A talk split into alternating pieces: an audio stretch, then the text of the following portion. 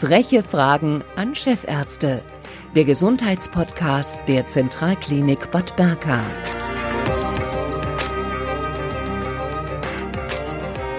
Herzlich willkommen zu der Sonderausgabe der frechen Fragen anlässlich der Herzwochen 2022. Ähm, Thema ist Vorhofflimmern. Ähm, Vorhofflimmern ist die häufigste Herzrhythmusstörung. Knapp zwei Millionen Menschen leiden in Deutschland daran. Und wir möchten heute über Ursachen, Symptome, Behandlungsmöglichkeiten und Tipps zur Vorbeugung sprechen mit Professor Christoph Geller. Er ist Chefarzt der Abteilung für Rhythmologie und invasive Elektrophysiologie am Herzzentrum der Zentralklinik Bad Berka. Hallo. Hallo, herzlich willkommen. Ähm, die Palette der Ursachen für Vorhofflimmern ist groß. Bluthochdruck, Herzklappenfehler, Schilddrüsenüberfunktion, Übergewicht, hoher Alkoholkonsum, Diabetes, ähm, gehören alle dazu. Gibt es ein erbliches Risiko oder sind viele Ursachen auch einfach eine Frage der Lebensweise? Also es gibt sicherlich ein erbliches Risiko, die rein über eine Genmutation vererbten Ursachen von Vorflimmern sind aber selten. Und es gibt Familien, wo bereits die Kinder Vorflimmern in sehr jungen Jahren bekommen. Aber ansonsten ist der genetische Teil nur die Veranlagung für hohen Blutdruck, für Diabetes und die daraus dann entstehende Rhythmusstörung. Mhm. Ähm, nur jeder Zweite merkt ja überhaupt was davon. Ich war ein bisschen erschrocken, als ich mich auf unser Gespräch vorbereitet habe. Ähm, denn die klassischen Symptome wie jetzt Herzrasen oder man ist nicht mehr so belastbar, man ähm, hat Schwindelanfälle bis hin zur, zur Ohnmacht, Luftnot oder auch Brustschmerzen. Ähm, nicht jeder hat das. Wann sollte man denn zum Arzt gehen und äh, was passiert denn dort mit einem? Teilweise macht diese Rhythmusstörung sehr ausgeprägte Beschwerden und diese Patienten kommen eigentlich relativ rasch zum Doktor. Daneben gibt es aber, und das ist wahrscheinlich einfach individuelle Variation, Patienten, die keine oder nur sehr indirekte äh, Anzeichen für das Vorliegen dieser Rhythmusstörung haben. Und Sie haben es schon gesagt, Herzklopfen, Herzrasen, unregelmäßiger Puls.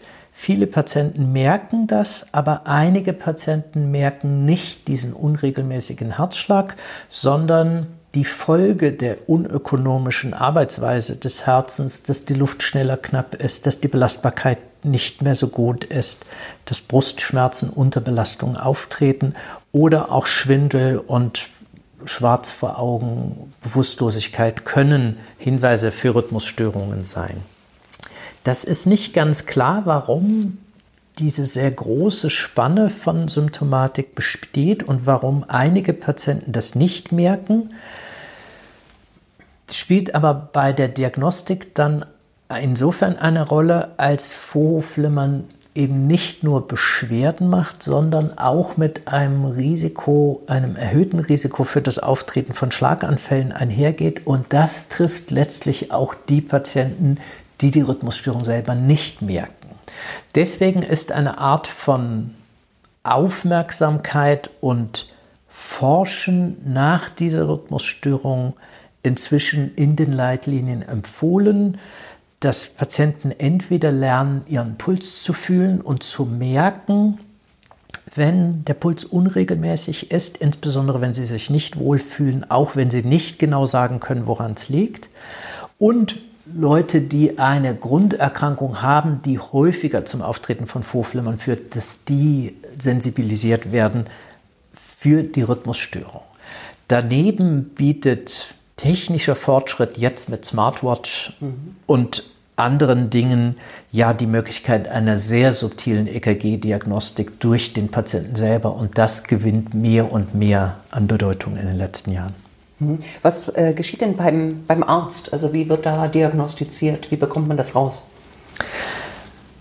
Äh, es gibt unterschiedliche Auftretensformen von Vorflimmern. Entweder, wenn es einmal angefangen hat, läuft es die ganze Zeit und dann reicht letztlich ein normales EKG zur Dokumentation dieser Rhythmusstörung.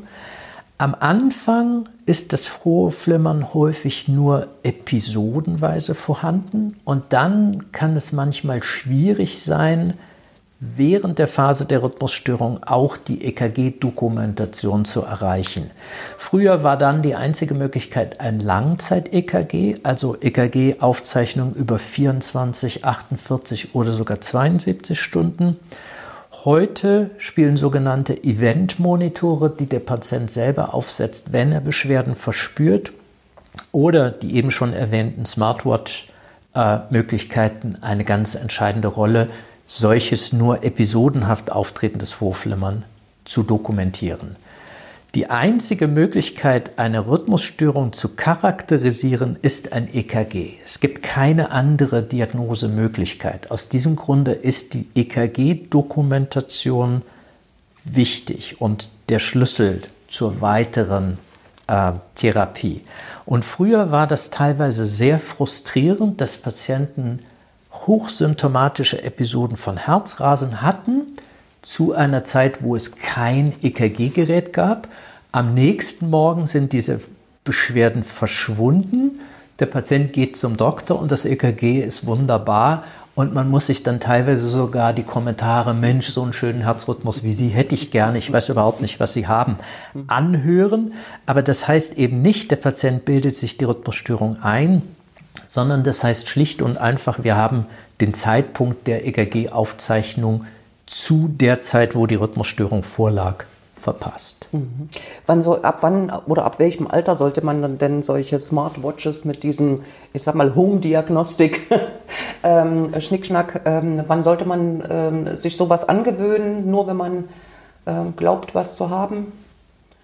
Nee, möglicherweise ist die schiere Anzahl der Patienten, also zweieinhalb Millionen Deutsche leiden unter dieser Rhythmusstörung und ein Großteil von ihnen weiß das nicht und weiß dann eben auch nicht von seinem Risiko, äh, einen Schlaganfall zu erleiden.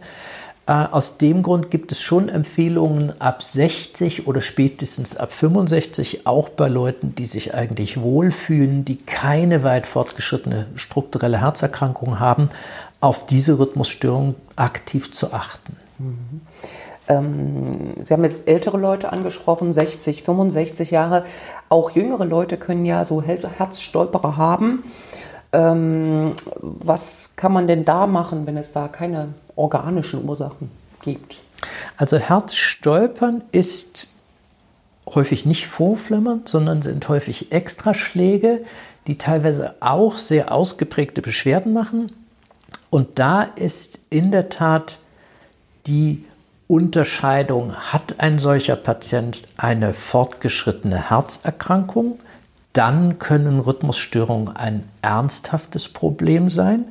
Oder hat ein solcher Patient ein gesundes Herz ohne strukturelle Veränderung, dann ist Herzstolpern und solche Extraschläge in der Regel harmlos und die Behandlung richtet sich dann nur nach der Ausprägung der Beschwerden. Mhm. Ähm, Drogenkonsum führt das auch zu Vorhofflimmern? Ja, ähm, also nicht nur zu Vorflimmern, sondern sowohl zu Vorhof- als auch zu Kammerrhythmusstörungen. Ähm, also das wird ja generell nicht empfohlen, aber unter dieser ähm, Überschrift Rhythmusstörung spielt das auch eine, wenn jetzt auch zahlenmäßig sicherlich untergeordnete Rolle. Mhm. Ähm, jetzt wieder zurück zu den älteren Patienten, ähm, die Herzklappenfehler haben oder äh, koronare Herzerkrankung diagnostiziert wurde, also eine gewisse gesundheitliche Vorbelastung. Ähm, welche Therapien gibt es denn da? Also seit 60 Jahren ist die Standardtherapie eine medikamentöse antiarrhythmische Behandlung. Das heißt, man nimmt morgens und abends eine Rhythmustablette um das Wiederauftreten der Rhythmusstörung zu verhindern. Daneben hat sich aber, weil diese Substanzen häufig nicht gut verträglich sind und die Effektivität nicht besonders hoch ist, eine nicht medikamentöse Therapie in Form einer sogenannten Ablation entwickelt. Dort wird während eines Herzkathetereingriffs und manchmal auch während eines minimalinvasiv chirurgischen Eingriffs der Ursprungsort der Rhythmusstörung am Herzmuskel entweder in der Vorkammer oder in der Hauptkammer zerstört und dadurch das Wiederauftreten der Rhythmusstörung dauerhaft in vielen Fällen besser verhindert als durch eine medikamentöse antirhythmische Therapie. Mhm. Vorflimmern und Kammerflimmern, ähm, verwechseln das viele Patienten von Ihnen? Das wird häufig verwechselt. Kammerflimmern ist eine akut lebensbedrohliche Herzrhythmusstörung, die zum plötzlichen Herztod führt. Vorhofflimmern ist eine prinzipiell harmlose Rhythmusstörung der Vorkammern, die nie zum plötzlichen Herztod führt. Das Risiko ist hier sekundär die unökonomische Arbeitsweise des Herzmuskels und das Schlaganfallsrisiko. Also zwei sehr unterschiedliche Rhythmusstörungen, die aber in der Laiensprache häufig in einen Topf geworfen werden. Mhm. Ähm, welche Rolle spielen denn elektrische Impulse in unserem Körper? Na, das Herz hat seinen Taktgeber in der rechten Vorkammer. Dieser sogenannte Sinusknoten merkt, welchen Sauerstoffbedarf der Körper im Moment hat und adaptiert die Herzschlagfolge an diesen Sauerstoffbedarf. Das heißt, der Taktgeber ist Teil des Herzmuskels in der Vorkammer, wird gesteuert über das autonome Nervensystem, informiert über den Bedarf des Körpers und sagt dem Herzmuskel, wann es den nächsten Herzschlag braucht. Da dieser Taktgeber Teil des Herzmuskels ist, kann er bei Herzerkrankungen Schaden nehmen und dann seine Funktion teilweise nicht mehr erfüllen. Und das kann entweder ein zu langsamer Puls sein, der Laie würde sagen, das Herz bleibt stehen, oder wie im Fall von Vorhofflimmern, der Rhythmus ist viel zu schnell für den momentanen Sauerstoffbedarf und kommt häufig nicht mehr von dem normalen Taktgeber, sondern aus einer anderen Region des Herzmuskels. Mhm. Also die Zündkerzen sind dann quasi kaputt. Die Zündkerze ist ein sehr schönes Beispiel, was ich häufig im Patientengespräch auch nutze. Das ist jetzt ein sehr ja. äh, grober Vergleich, aber auch für einen Laien ist es häufig verständlich, wenn man sagt, es macht einen großen Unterschied, ob dein Herzmuskel einen großen, schweren Motorschaden hat und das macht elektrische Veränderung oder ob der Motor prinzipiell in Ordnung ist und die Elektrik hat eine kleine Macke.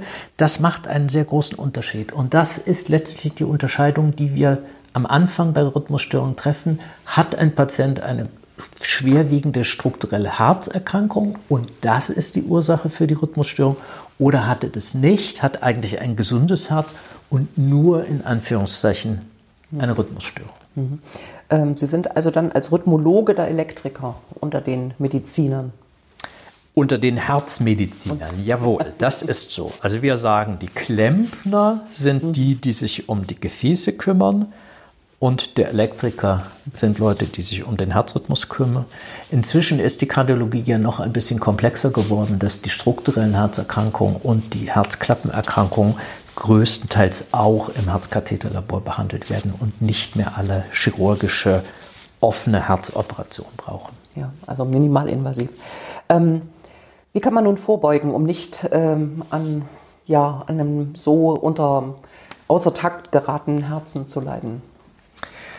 Also ein wichtiger Schritt wäre sicherlich eine Gewichtsnormalisierung. Nicht nur hier bei uns in Thüringen ist das sicherlich einer der korrigierbaren Risikofaktoren, auch wenn es dort eine genetische Komponente gibt und die Anstrengung, um ein normales Gewicht zu halten, eben ungleich verteilt sind. Es gibt Leute wie mich, die können essen, was sie wollen, ohne dick zu werden.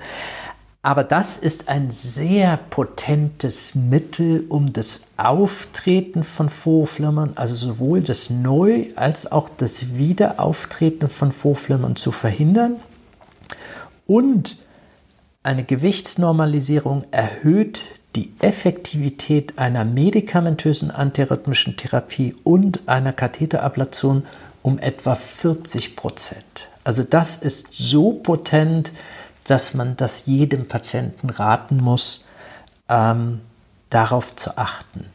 Das braucht häufig professionelle Hilfe. Das ist nicht mit, ist mal nicht so viel süß getan, sondern braucht häufig sehr große Anstrengungen und ist häufig ein Langzeitprojekt von anderthalb, zwei Jahren.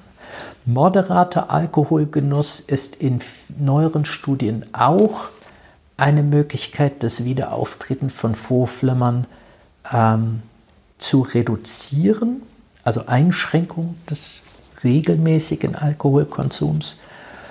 Und sehr zu meiner Erleichterung gibt es neue Studien, die sagen, Kaffeegenuss hat nichts mit Vorflimmern zu tun. Was ist mit Sport?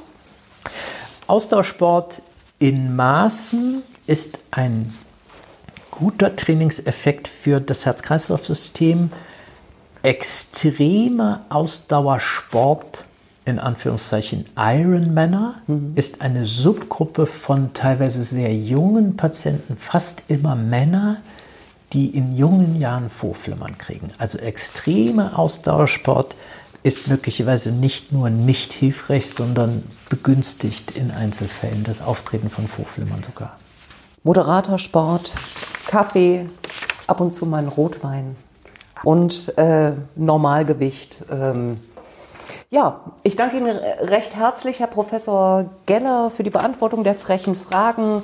Unsere Sonderausgabe anlässlich der Herzwochen zum Thema Vorhofflimmern. Dankeschön.